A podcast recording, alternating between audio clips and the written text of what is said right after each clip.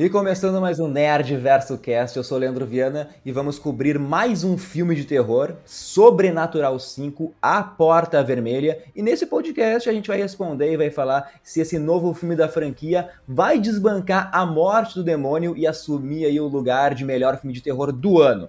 E para comentar todos os detalhes, deixa eu chamar o Marcelo. Fala aí, meu. Opa, e aí, meu? Cara, é um bom filme no geral, gostei. É, eu acho que ele é muito, talvez, um pouco confuso. E ele se torna extremamente confuso para quem não viu os anteriores. Então, muitas vezes quando a gente vai assistir alguma sequência, alguma coisa de algum filme, a gente fica. Ah, mas tem que assistir os anteriores. E muitas vezes é tipo, ah, não, não, tu vai perder algumas coisas, mas dá pra ver. Eu acho que esse tu vai perder tudo, assim. Tipo, cara, tudo que acontece no filme tem conexão com os anteriores. E o filme se tornou muito melhor para mim depois que eu comecei a relembrar exatamente as coisas que tinham acontecido nos anteriores. Então, é um bom filme de terror no geral. Ele tem ali seus jumpscares, tipo, eu acho que a série Sobrenatural ficou famosa por isso, né? Ter esses jumpscares total aí, tipo, do nada aparece um cara na tela lá, um demonião, daí tu dá um, um susto ali e tal. E isso é muito legal da série, funciona bem, não acho que seja forçado quando acontece. Uh, achei um filme muito legal, cara. Pô, a direção do Patrick Wilson ali ficou muito legal. Nem sabia que ele dirigia filmes, então para mim foi uma surpresa ver ele, né, dirigindo também, além de atuar. E, uh, cara, eu saí feliz do cinema, assim, mas meio confuso também, né? Depois que eu parei para relembrar os pontos lá do filme, aí as coisas fizeram mais sentido. Então é isso, cara. Se tu quer aproveitar esse filme bem, veja os anteriores antes. E ele não tá escrito lá no cartaz dele Sobrenatural 4 né? Então, tipo, tá sobrenatural, a porta é vermelha. Então, volta lá pro 1, depois vai pro 2 e até chegar no. Aí sim o filme vai ficar muito legal. Do contrário, mano, aí eu acho que vai se perder muita coisa. Sim. No caso, Sobrenatural 5, né, Marcelo? Mas. É isso, isso. Mas, tipo assim, como tu falou, cara, tem conceitos já estabelecidos nos outros filmes e assim, tem que assistir os dois primeiros, né? O de 2010 e o de 2013. Depois eu vou fazer um resuminho aqui. E bem legal isso falou, né, meu? Patrick Wilson, eu para um primeiro trabalho como diretor, eu acho que ele foi muito bem, cara. E eu acho que ele aprendeu bastante assim com a experiência com os filmes de terror que ele já participou. Tem cenas claustrofóbicas, tipo aquele lá do exame de tomografia. Ah, que lá eu me senti apavorado lá, me senti preso também. E os maiores talvez problemas, acho que tá no roteiro. Ele tem um problema de ritmo, ele é meio lento no começo, tem um drama adolescente ali, e do nada surge aquela amizade entre o Dalton e a Cris, que eu achei depois algo meio vazio, sabe? E o próprio Patrick Wilson, ele vira um coadjuvante nesse quinto filme aí. Então, claro, é, e vai ter aquele drama assim de, de relacionamento entre pai e filho, tem que consertar algo perdido, ao mesmo tempo que eles não lembram de algo que aconteceu no passado e precisam descobrir uma verdade, né? No final, eu achei que acabou de uma forma rápida também o filme, assim. Tu já falou, né? A maioria dos sustos são esses jump, jump scares que a gente tá, é, é, mega previsível, mas a gente ainda toma susto, né? Não tem como não tomar. E o roteiro é do Scott Tings, que fez também o Halloween Ends. Cara, ele tem algumas soluções aí interessantes, mas ele pega várias ideias que a gente já viu lá nos dois primeiros filmes, né? Tipo, o meu, o primeiro filme da franquia para mim é maravilhoso. É, é como se fosse uma homenagem a Poltergeist, né? E para quem é fã de Sobrenatural, eu acho que vai gostar desse quinto filme. Ele serve sim para encerrar o ciclo da família Lambert ali, que talvez, não sei se precisava ter sido reaberto, né? Dá, dá pra gente discutir isso também, mas respondendo a minha pergunta, já aqui nessa parte, sem spoilers, né? Eu acho que Sobrenatural não é o melhor filme de terror do ano. Esse posto ainda fica aí para A Morte do Demônio, Marcelo. É, até porque são premissas um pouco diferentes também. Tipo, a morte do demônio, ele, ele vai muito naquele lance do terrir, assim, né? Tipo, é terror, mas ele, ele vai mais pro absurdismo, da violência extrema e da sanguinolência. E, e eu até entendo, eu acho massa, tipo... Mas esse ele tenta ir mais para aquele caminho mais sombrio, falar de projeção astral e tudo mais. E por vezes essas confusões que existem no filme fazem ele capengar um pouco. Às vezes tu fica ali pensando demais, tá, mas onde é que tá o sentido disso? E existem duas relações dentro do filme e para mim as duas não funcionam direito, né? Uma tu, tu, comentou, que é o Dalton e a Chris, quando eles se conhecem lá, que eles vão dividir quarto por engano na faculdade, e é a relação do Dalton com o pai dele, né, cara? Então, é, as duas relações eu achei, tipo, bem clichês e elas não são muito críveis, assim. Achei que elas foram construídas de uma forma meio, tipo, É, sabe, tá, isso aí tá muito sessão da tarde, esses diálogos meio bosta aí, meio, meio por cima, muito, tão profundo quanto um pires, assim, sabe? Então eu não senti que houve, tipo, porra, uma, uma relação massa que foi construída ali. Tu já meio que sabia o que iria acontecer, né? Então, tudo bem, eu entendo. E muita coisa se explica também pelo roteirista, né, cara? Que o cara que dirigiu Halloween Ends aí, é, para mim, Halloween Ends é um dos piores filmes já feitos, né, cara? Para mim, é, a galera que fez esse filme tinha que estar tá presa, na verdade, porque os caras meio que destruir uma franquia maravilhosa que é a franquia Halloween. Mas aqui nesse filme, assim, não senti que o roteiro é ruim de fato. Então eu senti só essa confusão de fato aí. Mas de longe, cara, não, não, não teria nem como ver. Eu acho que mesmo sendo não, não são premissas lá iguais, eu diria que com certeza o Evil Dead ele tá bem acima nesse sentido em relação ao sobrenatural. Mas sim, tu citou aquela cena ali do sobrenatural, falando sobre. É, falando sobre Bom, toda aquela parte ali que ele entra na ressonância magnética, né? Cara, ali, é. velho, aquilo ali eu achei, pô, aquela cena foi a mais tensa do filme para mim, viu? Eu já fiz ressonância uma vez e aquela máquina por si só já dá medo. Então, baú, a hora que acontece ali que fica escuro e entra aquele bichão, velho, pô, achei bem traumatizante, muito doido, assim.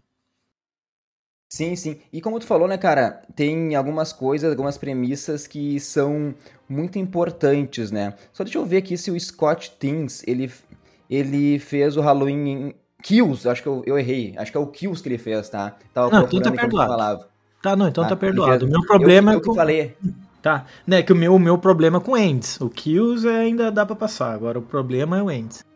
Né? Não, é o que eu que falei errado aqui na. Foi, depois começou a falar, eu falei, aí acho que eu falei errado. Mas, velho, tem alguns conceitos que são importantíssimos aqui, Marcelo, como tu falou ali, que é a projeção astral e o além, né? Quem chegar no filme sem saber isso, eles tentam explicar, mas é muito rápido. Mas vamos então aqui falar para vocês. Primeira coisa é que esse, esse universo ele estabelece que certas pessoas têm um tipo de dom, que é essa tal projeção astral, né? Que é tipo a alma sair do teu corpo, como se tu pudesse passear enquanto dorme aí. É a habilidade de separar o teu corpo físico do teu corpo humano.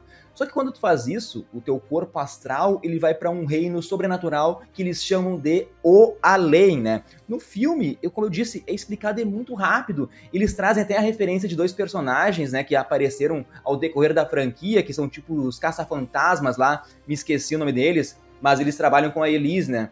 Mas enfim, esse além, ele é um reino sobrenatural que existe ao mesmo tempo que a nossa realidade, dá para fazer um paralelo como se fosse o mundo invertido lá de Stranger Things, tá ligado, Marcelo? Ele é tipo um espelho da nossa realidade, mas é totalmente escuro, sombrio, é como se fosse um purgatório mesmo, né? Lá vivem vários demônios, espíritos do mal mesmo. Tem o bicho do monstrão da cara vermelha, né? Lembra até o Darth Maul às vezes. Mas, meu, esse além é como se fosse um caminho para ir para o pós-vida e muitos espíritos não querem isso. Eles querem voltar para nossa realidade, querem continuar vivendo e ficam no além ali esperando por uma brecha. Desse jeito, a única forma então é esperar alguém que faça uma projeção astral até o além ali, para que esses demônios consigam possuir o seu corpo físico, né, meu? Então, foi estabelecido que isso existe na franquia sobrenatural. Toda vez que tu projeta aí o teu corpo astral pro além, essas entidades do mal, eles sentem a presença, sentem o cheiro, sei lá, eles atacam porque querem escapar de lá.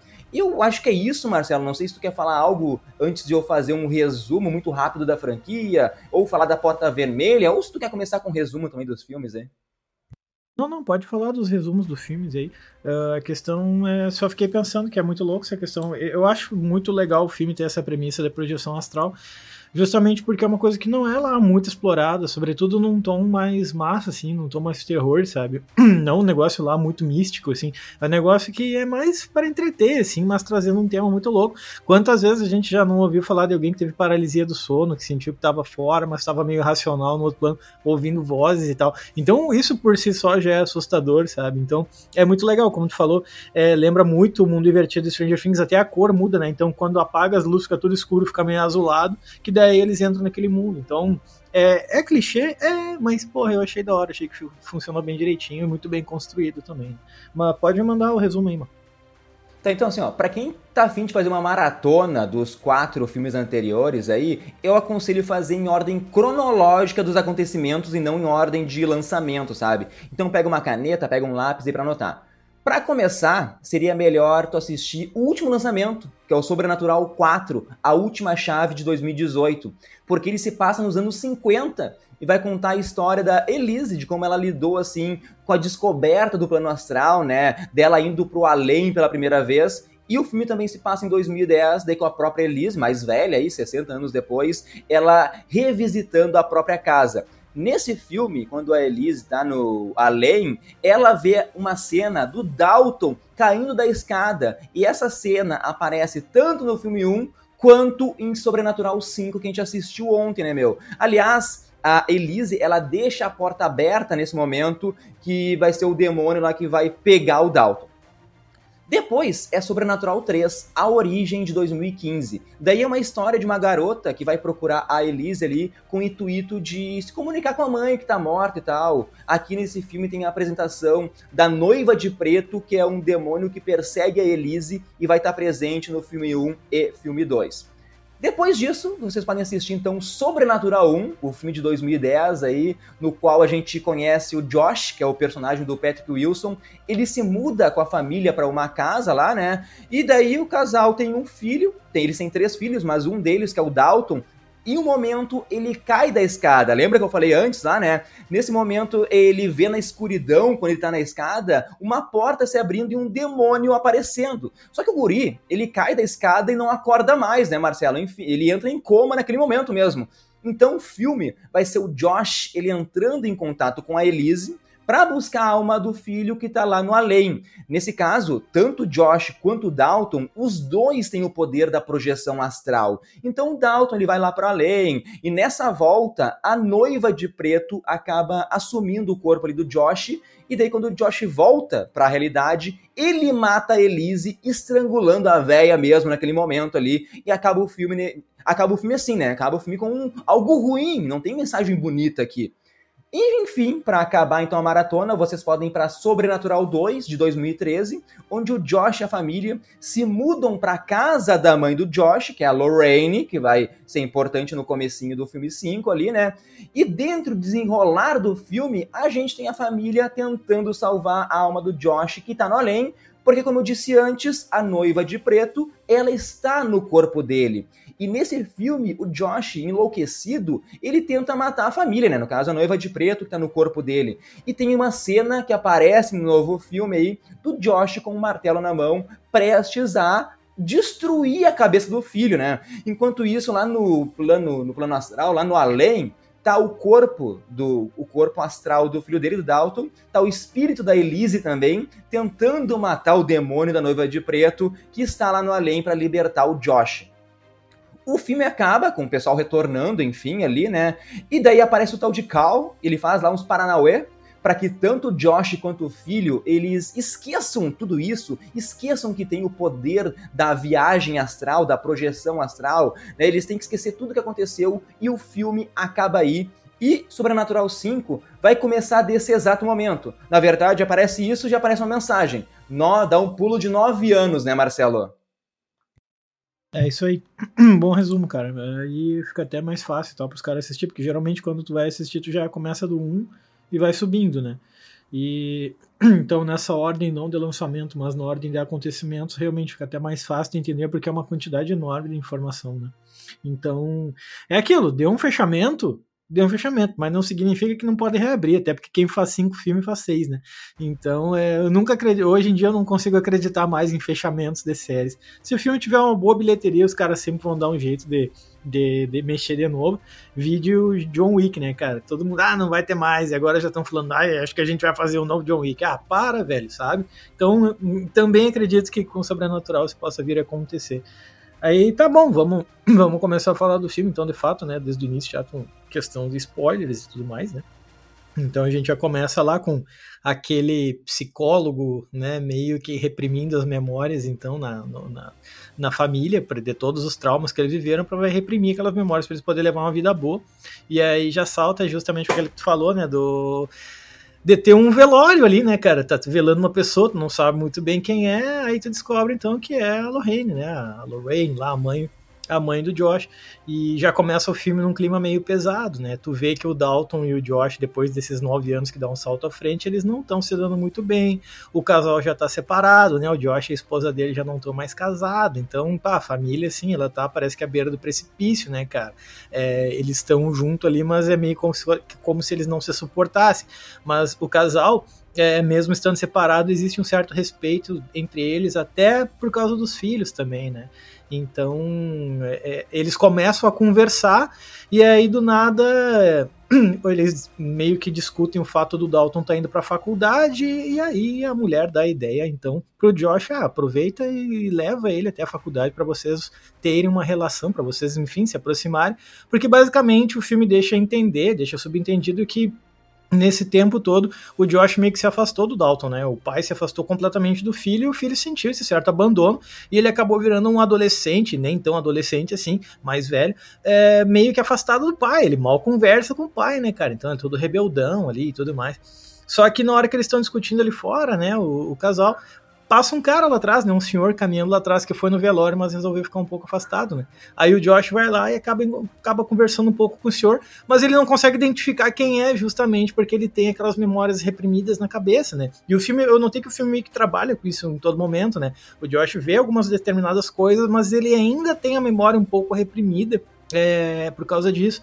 E aí ocorre uma dessas cenas que para mim é uma das cenas é, bem eu achei bem legais. Ela é bem bobinha, mas eu achei muito legal. É, o Josh dentro do carro e ele tá lá, ele tá mandando uma mensagem pro Dalton, perguntando: Ah, pensei aqui, quem sabe não seria uma boa ideia te levar pra faculdade. Tu vê uma, um vulto, né? Se aproximando do carro lá atrás, caminhando pelo cemitério e aí do nada ele bota a cabeça na frente e vira quando vê não tem mais o vulto. É uma parada básica do filme de terror, é, mas eu achei massa. Eu achei esse início bem legal, cara. Quando começou esse iníciozinho aí, eu já falei, pô, vai dar um bom filme aí, mano.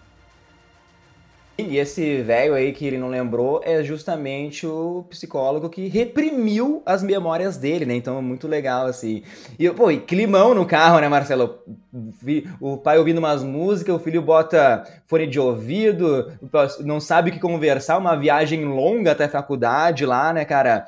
E, e é legal também que é todo, todo o elenco do filme original voltou, né? O Dalton é a mesma criança lá que fez o primeiro filme. O Guri só fez depois, teve aquela participação em Homem de Ferro lá e fez Jurassic World, eu acho. Então, até que atuou bem para quem não, não, não tem atuado tanto no cinema aí.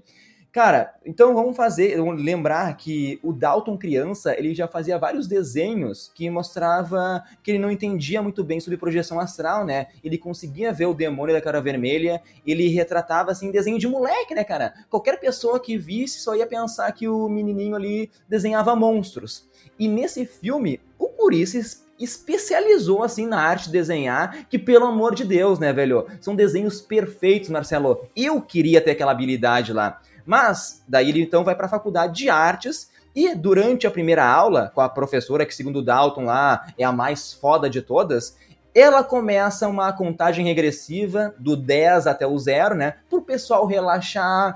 Pede que o Dalton ele faça um desenho assim que defina ele. Cara, e isso faz com que o segredo, então, uh, que foi guardado, né, volte de uma forma que eu digo que é inconsciente. Ele começa a desenhar aquela porta vermelha como se fosse a mente dele uh, abrindo, né, de no novamente essa entrada pro além, tá ligado? E a partir daqui, o Dalton ele começa a ser atormentado aí por, por essas forças malignas, ao mesmo tempo que o pai dele também começa a enxergar isso, né, Marcelo? É, exatamente. Tipo, eu achei bem legal aquela cena, inclusive, dele. É, do nada, ele tá lá na aula de arte, a professora, pô, ele é fã da professora, tanto que ele foi pra faculdade por causa dela, né? Ela tá lá, toda mística e tal, metendo uns papos de arte super profundo e abstrato.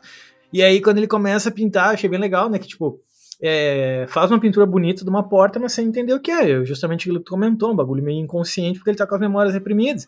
E eu achei muito louco, porque, tipo, ele divide quarto, é lá onde ele conhece a Cris, ele vai lá ver pendurar aquela pintura extremamente mórbida e bizarra, ele pendura aquilo na parede, eu falo, mano, que, que merda de colega de louco, quarto né? é a porta ali cheia de sangue, tá ligado? E tu vai ali pendurar, mano, eu não vou dividir quarto com um cara desse, tá ligado? E o maluco é cheio de problema também, ele fica tendo umas, enxergando os negócios, ele fica sentado no chão, no escuro, e não consegue, não consegue dormir, não consegue dormir sem uma luz ligada, né, velho? Então, tipo, pô, quando a Chris deita lá com ele, ah, que isso, mano, tá doido? O colega de quarto é esse, velho é o pior colega de quarto possível, tá ligado? Vai, tu se apavora, tu larga a faculdade, né, Marcelo?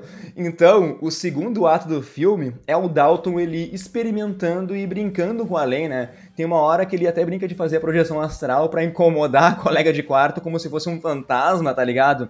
Mas antes disso, ele faz a projeção astral lá naquela festa da fraternidade. Sem querer, né? Ele, des ele desbloqueou essa função na aula de artes e agora tá lidando com forças malignas que querem sair do além, tá ligado? Então, depois tem outro momento que ele volta outro dia para essa casa aí que teve a festa da fraternidade porque ele descobriu a história de alguém que se matou por lá e ele vai lá testar suas habilidades. Só que quando Dalton faz essa segunda projeção astral, dessa vez de forma consciente, né? Até me incomodou um pouco isso, porque ele liberou o poder e já sabia usar muito fácil. Mas beleza, não vou entrar em detalhes.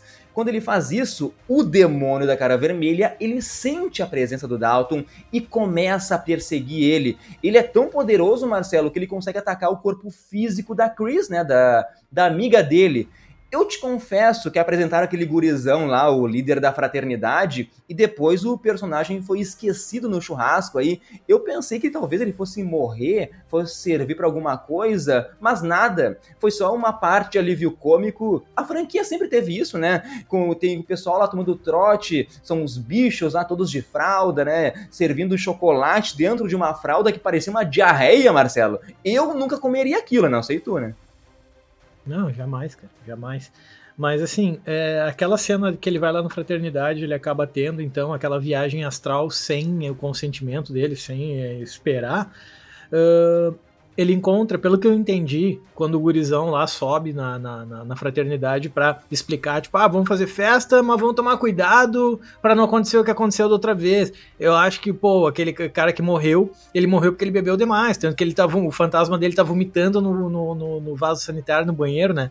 E ele, e ele tem uma aparência muito foda, cara, ele tem, ele tá todo vomitadão, ele tá com a camiseta da faculdade, assim, e todo vomitado aquilo ali me lembrou, cara, vagamente, mas lembrou um, um filme que para mim é um dos que mais me assustou na vida, porque eu passei, eu acho que quase um mês, tudo bem, eu era uma criança, mas passei quase um mês sem conseguir dormir direito por causa do sexto sentido. Então, no sexto sentido, às vezes aparecia aqueles fantasmas lá tudo vomitado e tudo, tudo cheio de sangue, alguns tinham sido baleados. Eles sempre apareciam na forma que eles tinham morrido, né? Então, a, quando aparece aquele guri vomitando, tipo, ah, fecha a porta aí, fecha a porta aí, Aí eu falei, caralho, mano, isso tá com uma vibe meio sexto sentido ali, que para mim foi um bagulho traumatizante quando saiu aquele filme, né, velho? Pra mim, até hoje, dificilmente algum filme de suspense, é, entre aspas aí, entre é, parentes terror, né, é, chega aos pés dele. Então, eu achei que houve uma certa inspiração também do sexto sentido no sobrenatural. E, bah, aquele, aquele fantasma ali ficou muito louco, sobretudo quando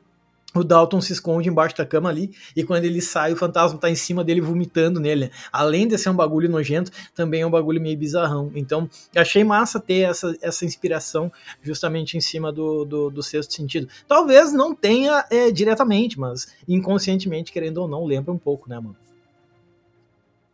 Sim, sim, cara, eu tava lembrando agora, nos últimos 10 anos, teve duas produções que me deixaram com medo, que eu levantei e liguei a luz, assim, que me deu muito medo. Uma foi Hereditário, Hereditário, o final lá, que aparece a mulher em cima da parede, cara, que cagaço.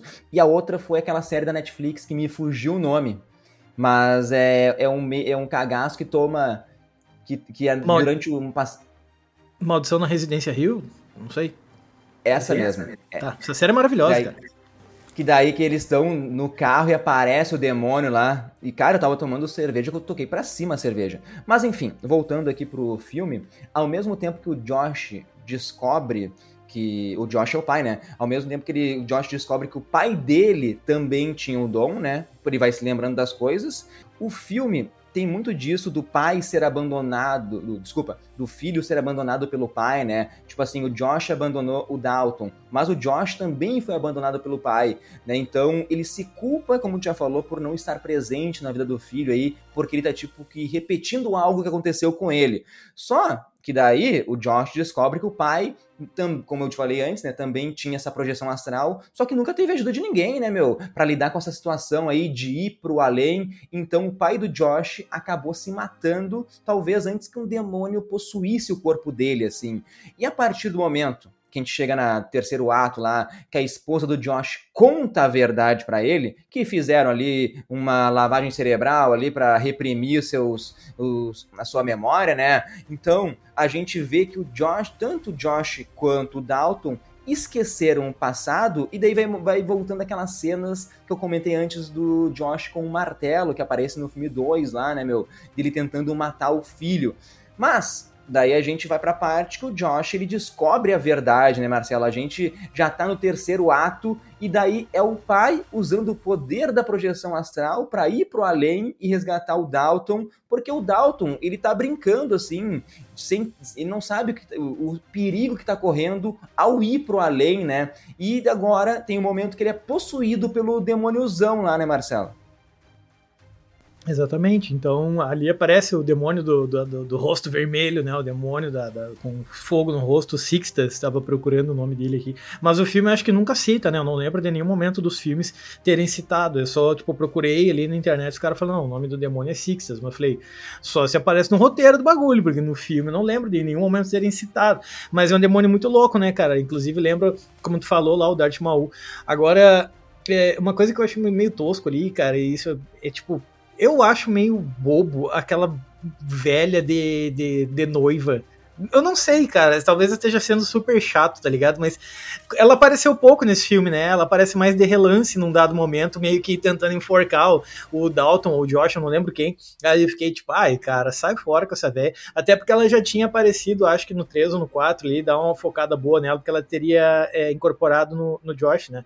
É, mas assim, tipo, eles voltam toda hora é, quando, é aquilo que a, a, Elise, que é a veinha que morre lá, que ajuda eles, primeiro ela explica, quanto mais tempo tu fica no além, maior é a chance de tu acabar sendo possuído, né, cara? E é muito louco, porque, tipo, o Josh e o Dalton, eles passaram por tudo aquilo, mas, é, ah, a gente tava em coma, o, o, Dalton acredita que tava em coma por causa de meningite, e o Josh simplesmente fala, ah, é como se tivesse uma névoa na minha cabeça. Aí tu falou daquela parte ali, quando a esposa dele conta para ele tudo que aconteceu, é, eu tentei me colocar no lugar dela, porque ela, ele ficou bravo. Ah, como é que tu não me falou? E ele falou, cara, mas a gente combinou, tu mesmo tava de acordo, sabe? Agora é óbvio que o cara não vai lembrar, porque ele teve a memória reprimida, então basta né, ele ter que confiar na palavra dela. Falei, mas tu que pediu para fazer, velho. Então é uma situação meio merda. É, mas eu também, eu acho que eu faria a mesma coisa, cara. Eu não sei se eu conseguiria viver com isso, com aquelas visões, com toda aquela experiência na cabeça, ter uma vida normal. Só que, mesmo que eles tenham reprimido suas memórias na psiquiatria, lá na psicologia, eles nunca conseguiram levar uma vida normal, se for parar pra pensar, né? O Josh, ele volta e meia, ele era ainda meio que é, afetado por essas coisas, por um passado com o pai dele que ele não lembrava muito bem, mas que também não era uma, da mesma relação que ele tem com o Dalton, que ele tenta ser diferente da relação que ele teve com o pai dele, mas também uma relação é, extremamente problemática, né, cara?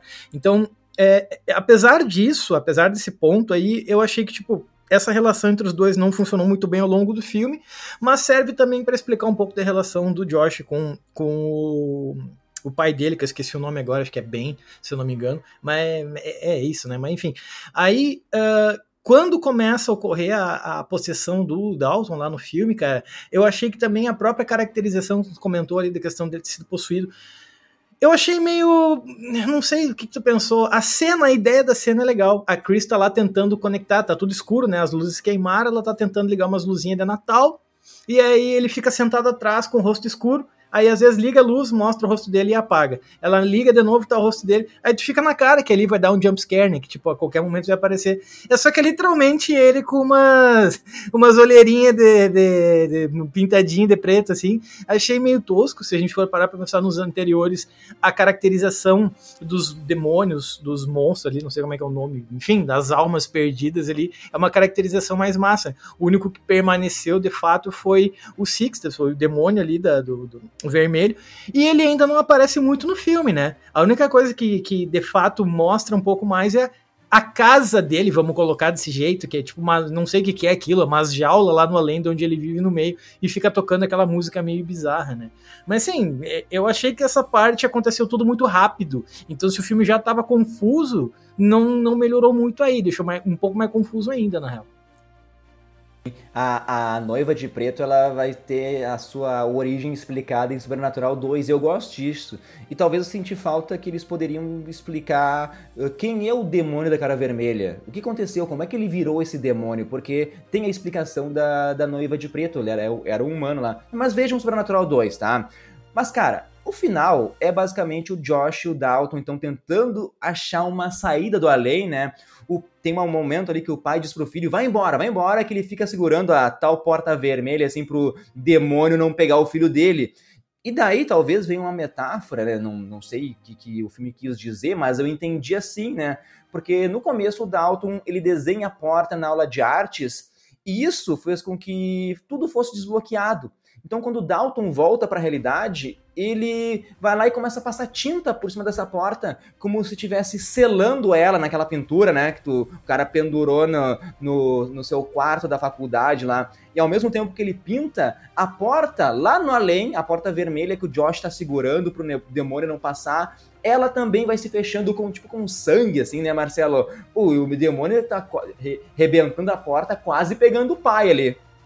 Mas é isso, meu. É, é, isso, tipo assim, é uma resolução muito rápida, velho. Sabe? Do nada, assim. Ah, então eu vou pintar a porta aqui. E pintou a porta e resolveu. E aí a gente entende a conexão que teve com o demônio lá que vomitava, o fantasma do guri que vomitava, quando o guri fala, porra, fecha a porta. Dá a entender que é pra fechar a porta do banheiro, mas é para fechar a porta que ele meio que materializou através da pintura dele, né, cara?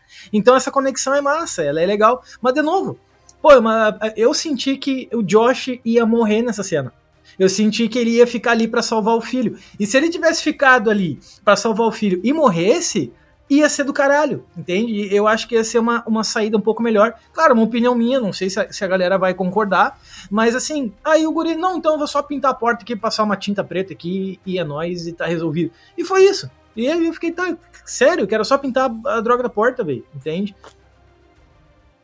Sim, eu, eu, concordo contigo, porque a gente teve que final feliz, né, meu? É um ciclo que se encerra pra família Lambert ali, então a gente tem essa relação de pai e filho voltando a ser estabelecida ali. Depois, lá no quarto da faculdade, o Dalton coloca uma nova pintura, pô, muito bonita aquela imagem, que é do primeiro filme da saga, né, meu? Do Josh carregando o filho no colo. Então é muito bonito, mas é final feliz, deu tudo certo, né, Marcelo?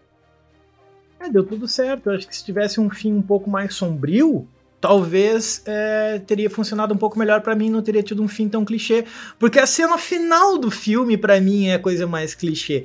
É, nós vemos o Josh tendo uma amizade agora com a família dele, ao que tudo entende, ele, ele tá agora meio que tentando voltar com a, com a ex-mulher dele, e aí a hora que ele tá voltando pro quarto ele encontra a Elise, né, a famosa velha que aparece nos outros filmes lá que ele acaba matando, que ajudou eles desde o primeiro, né, aí ele acaba reencontrando ela e ali ela tá meio como um anjo, e aí ele fala, pô, eu tenho tanta saudade da minha mãe. E ela fala, pô, tu vai rever ela ainda, vocês vão conversar muito, mas não agora. Então, isso eu achei bonito, essa cena assim, muito bonita. Só que daí salta pra uma cena dele indo encontrar o filho na faculdade, os dois abraçados, falam, ai, te amo, filho. Ah, também te amo, meu pai. Aí ficou um bagulho meio novela mexicana, meio clichêzão demais, e tudo fica feliz, tá ligado? Então, não sei, mano, eu preferi um, um final um pouco mais sombrio do que isso. É, e no momento que o Josh encontra a Elise, dá a entender que, no, que, quando ele sai da casa da esposa, meio que as memórias foram reprimidas de novo, ele, ele esqueceu de tudo. Porque ele não reconhece a Elise, ele não sabe quem é ela, porque ela fala, eu conheci a tua mãe, e ele conversa com ela de boa, assim, né? Daí depois ele olha para trás, não tá mais, né? Pô, eu, eu me cagaria, né? Ele olha para ele olha para trás, a velha não tá mais, ah, beleza, vai, vai andar de carro como se nada tivesse acontecido, né? Mas enfim, vamos pro nosso. Esse, não sei se quer falar mais alguma coisa, Marcelo, senão já vamos pro nosso bloco para dar nota para Sobrenatural 5 aqui. Não, vamos, vamos, vamos dar as notas aí já, pode ser. Então, meu, como eu mencionei aqui, esse filme serviu para encerrar o ciclo dessa família, essa história aí, mas eu não sei se realmente precisava existir, porque não tem nada de inovador, não tem nada de ousado. É tipo aquela frase assim, né? Em time que tá ganhando não se mexe, né? Eles foram no caminho dos anteriores, que sempre dava certo. Talvez isso me incomoda um pouquinho. Eu acho que dá sim para fazer vários spin-offs que tragam histórias interessantes, como eu falei antes, abordem um demônio, tragam a história desse, desse demônio, desse ser espiritual, contando mais em específico, talvez trazendo até o demônio da cara vermelha, né, meu? Porque esse filme basicamente não falou nada sobre quem é ele. Eu acharia interessante que nem fizeram lá em Sobrenatural 2, que contaram a história da noiva de preto lá. Mas enfim, velho, sem enrolação, a minha nota para esse filme, para Sobrenatural, A Porta Vermelha, eu vou deixar um 6. Um 6 eu acho que tá justo, porque eu esperava bem mais, Marcelo. É, cara, eu entendo a, a nota, sabe? Tipo, quando eu assisti, eu pensei em 6. Aí depois que eu cheguei e também repensei nos anteriores, vi as conexões que tinha com os anteriores, aí eu saltei para 7.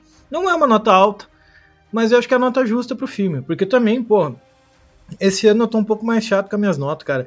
Para eu poder dar alguma coisa acima de 9 ou 10, basicamente, cara, eu tenho que desmaiar no mínimo 6 vezes no cinema de alegria, ou de dor, ou de tristeza, assim.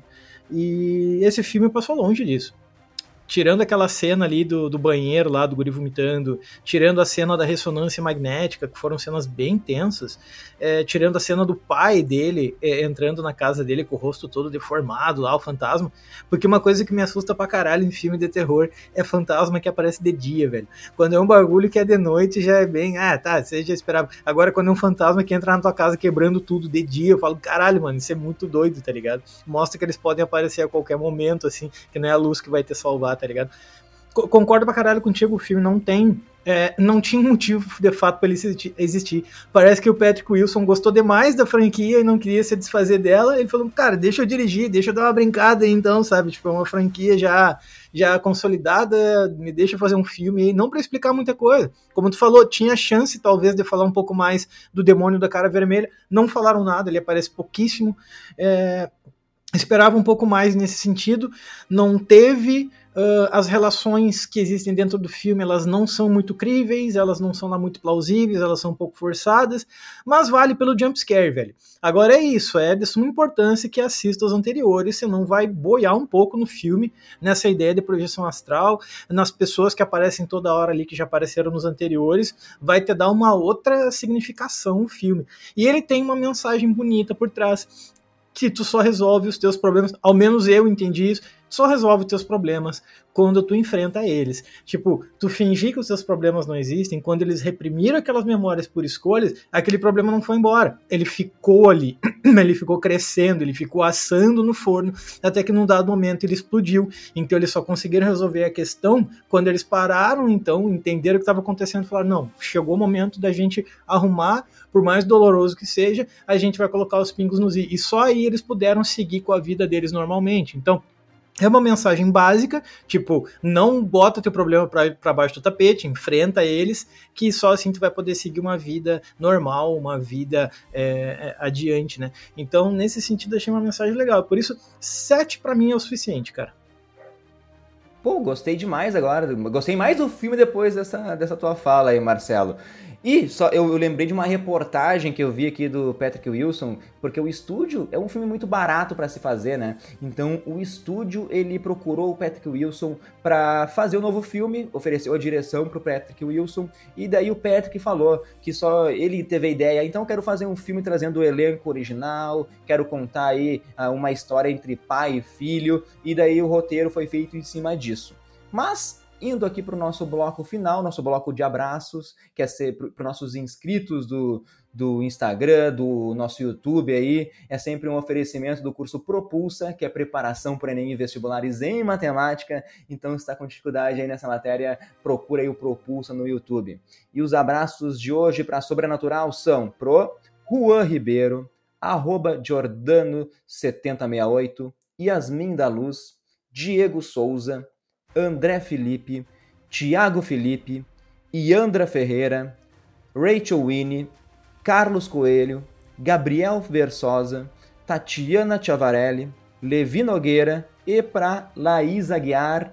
Muito obrigado a todo mundo que acompanhou nosso, nosso podcast mais um filme de terror. Logo, logo tá chegando novidades aqui no Nerdverso. A gente vai ter o Clube de assinantes Nerdverso, vocês vão poder concorrer aí a vários prêmios, sorteios por mês, a, vão poder concorrer a participações em podcasts, a um grupo exclusivo também para debater tudo sobre séries e filmes. Mas é isso, Marcelo. Dá tuas palavras finais aí pra gente encerrar o podcast. Ah, cara, é isso aí.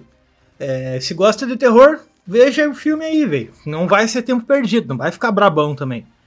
Mas, por outro lado, é, é, melhor que assista os anteriores. É uma boa dica de filme de terror, viu? Então, vem agregar um pouco mais essa área que, sei lá, ultimamente não tá muito boa. Pelo menos na minha concepção, entende? Assim, uh, a gente agradece, tipo, é, enfim, o apoio de sempre. E é isso aí, cara. Um abração é, especial pra galera que o Leandro já mandou agora. E a gente se vê na próxima aí, beleza? Valeuzão.